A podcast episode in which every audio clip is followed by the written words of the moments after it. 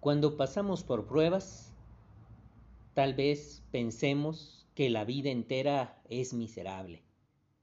Sin embargo, debemos tener presente que las pruebas solo son episodios o momentos de la vida. También ha habido momentos felices y momentos llenos de satisfacción en la vida. Sin embargo, los momentos de prueba suelen ser muy duros y duelen profundamente. Por eso es importantísimo que tengamos presente que no debemos esperar que Jehová nos proteja de las pruebas. Si bien no permitirá que seamos probados más allá de lo que podamos soportar, es un hecho que vamos a sufrir injusticias. Algunos siervos fieles, al pasar por pruebas, se han preguntado por qué Jehová permitía lo que estaba pasando. Todo esto lo estaremos analizando en este su programa, Consejo a mis hijos. Mi nombre es Juan Carlos Ponce y este programa está dedicado a mis hijos Uriel, Jaciel y Berenice. Así que comenzamos.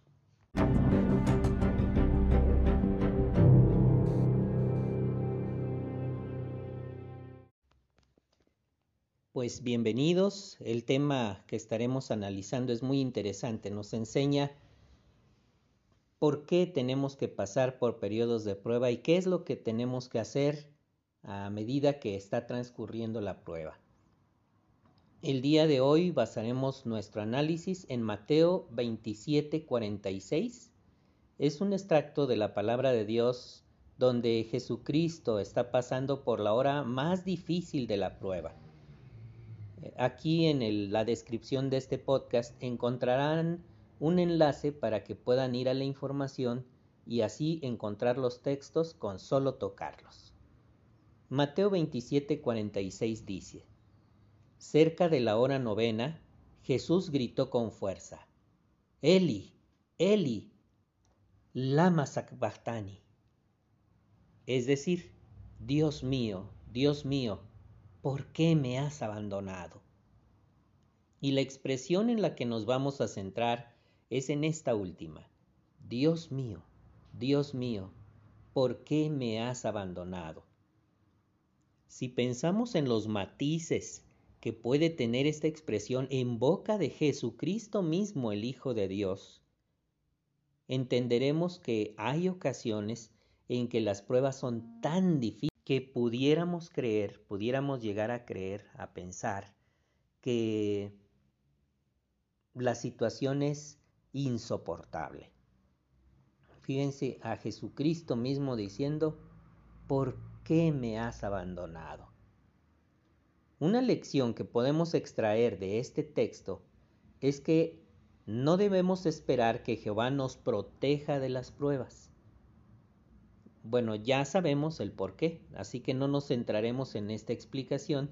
Si quieren una explicación más cuidadosa, les pondré el enlace a un video que se llama ¿Por qué permite Dios el sufrimiento? y que explica por qué Dios no interviene milagrosamente, perdón, cuando uno de sus siervos o una persona fiel está pasando por una prueba. Igual que Jesús, tenemos que estar preparados en este tiempo para ser fieles incluso hasta la muerte si fuera necesario. Toquen ahí el enlace de Mateo 16, 24 y 25 para que leamos esta, este extracto de las escrituras inspiradas por Dios. Entonces Jesús les dijo a sus discípulos, si alguien quiere ser mi seguidor, que renuncie a sí mismo, que tome su madero de tormento y me siga constantemente. Porque el que quiera salvar su vida la perderá, pero el que pierda su vida por causa de mí la encontrará. En las palabras de este texto se deja claro que los seguidores de Jesucristo podrían llegar a sufrir problemas, dificultades y pruebas que incluso podrían poner en peligro su vida o hasta perder su vida. Por eso él dice en el 25, porque el que quiera salvar su vida la perderá, en el sentido de que la persona que no estuviera dispuesta a mantenerse leal cuando le ponen ante sí la situación de renuncia a tu fe o te mueres y la persona renuncia, en realidad está perdiendo su vida, su vida eterna. A lo más que podrá aspirar es a vivir los 70 o 80 años en este sistema de cosas. A pesar de estas pruebas tan agudas, tan difíciles, sabemos que Dios no va a permitir que seamos probados más allá de lo que Él sabe que podemos soportar. Él tiene un límite para las pruebas de acuerdo con cada uno de nosotros y nuestras características que Él conoce muy bien. Por eso, primero a los Corintios 10:13, que les invito a buscarlo ahí en el enlace, dice, a ustedes no se les ha presentado ninguna tentación que no sea común a todas las personas. Pero Dios es fiel y no dejará que sean tentados más allá de lo que puedan soportar, sino que cuando venga la tentación, también les dará la salida para que puedan aguantarla. De acuerdo con este texto, Jehová se asegurará de que las pruebas que estemos pasando no nos superen. Él va a tener un límite. Cuando dice aquí el texto que junto con la tentación, dice, cuando venga la tentación, también les dará la salida. Así que aquí hay una gran importancia en estar atentos a la salida de la tentación.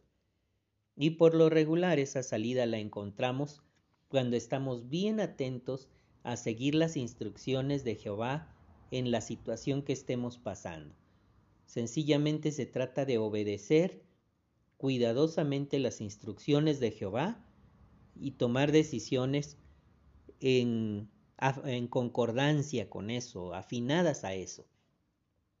Es decir, a veces el corazón nos va a dictar hacer ciertas cosas pero debemos siempre analizar qué dice la palabra de Dios en mi situación, qué debo hacer.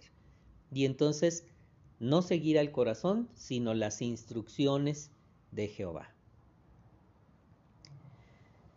A pesar de que hagamos esto eh, y que incluso busquemos la salida que Jehová va a proporcionar, otra lección que aprendemos de lo que le sucedió a Jesús en el texto que leímos al inicio es que, al igual que Él, tal vez suframos injusticias. Primera de Pedro 2, 19 y 20 dice, porque si alguien aguanta dificultades y sufre injustamente debido a su conciencia ante Dios, eso causa mucho agrado.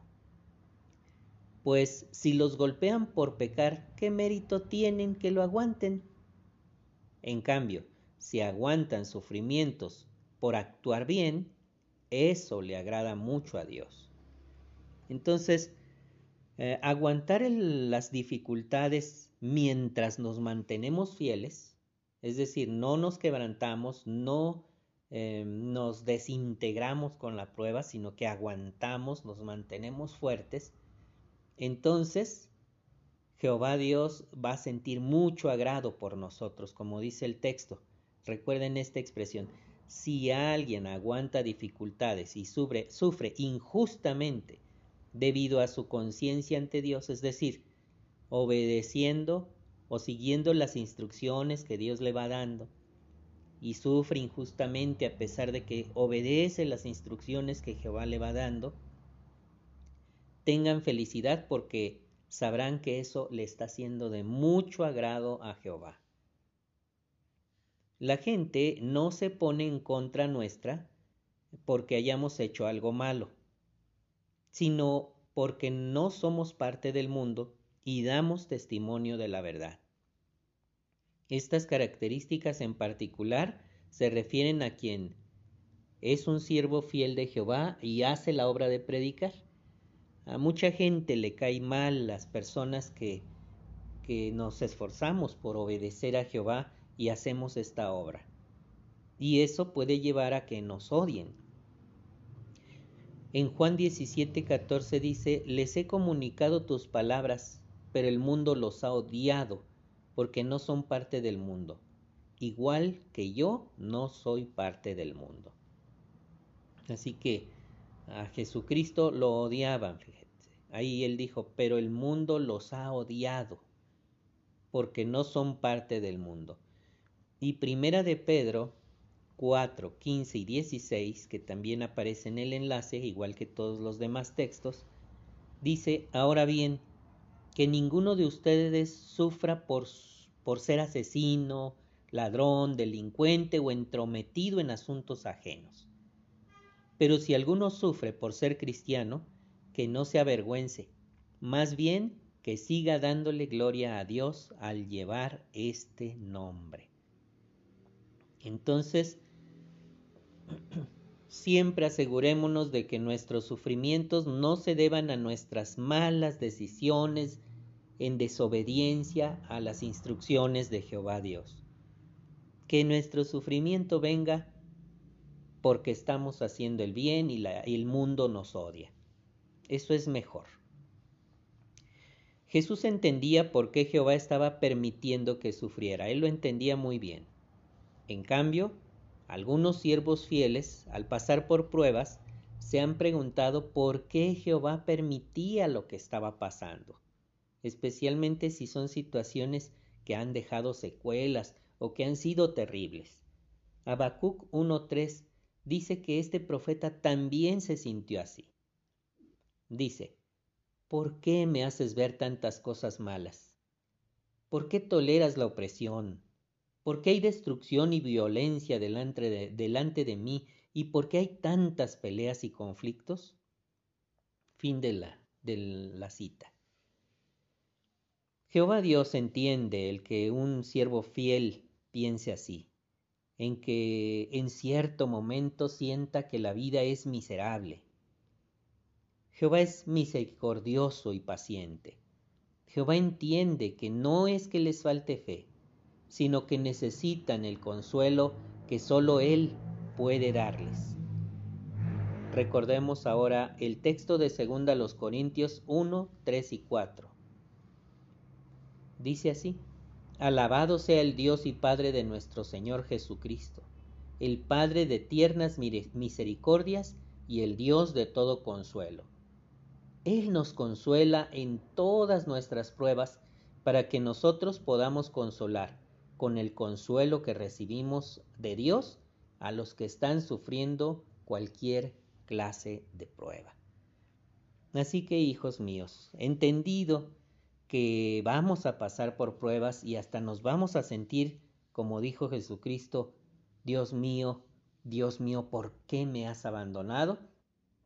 Nunca olvidemos que tenemos que asegurarnos de seguir las instrucciones de Jehová y mantenernos bien fieles, no dejarnos desintegrar, no dejarnos desarmar, no dejar que la prueba destruya nuestra fe. Debemos agarrarnos más fuerte de Jehová. Y algo muy importante que podemos hacer es no concentrarnos en nuestra situación. Incluso si podemos, si está en nuestras manos, ayudemos a otra persona en ese momento. Y, sobre todo, evitemos por todos los medios tomar decisiones importantes que no tengan que ver con la prueba en ese momento. No es el momento de concentrarnos en otras eh, decisiones o situaciones de poca importancia. Concentrémonos en salir de la prueba victoriosos manteniendo nuestra fe. Pues hijos, me dio muchísimo gusto saludarlos. Espero que escuchen este podcast sigamos buscando la bendición de Jehová al obedecer sus instrucciones y principios para la vida. Nos estamos escuchando en la próxima.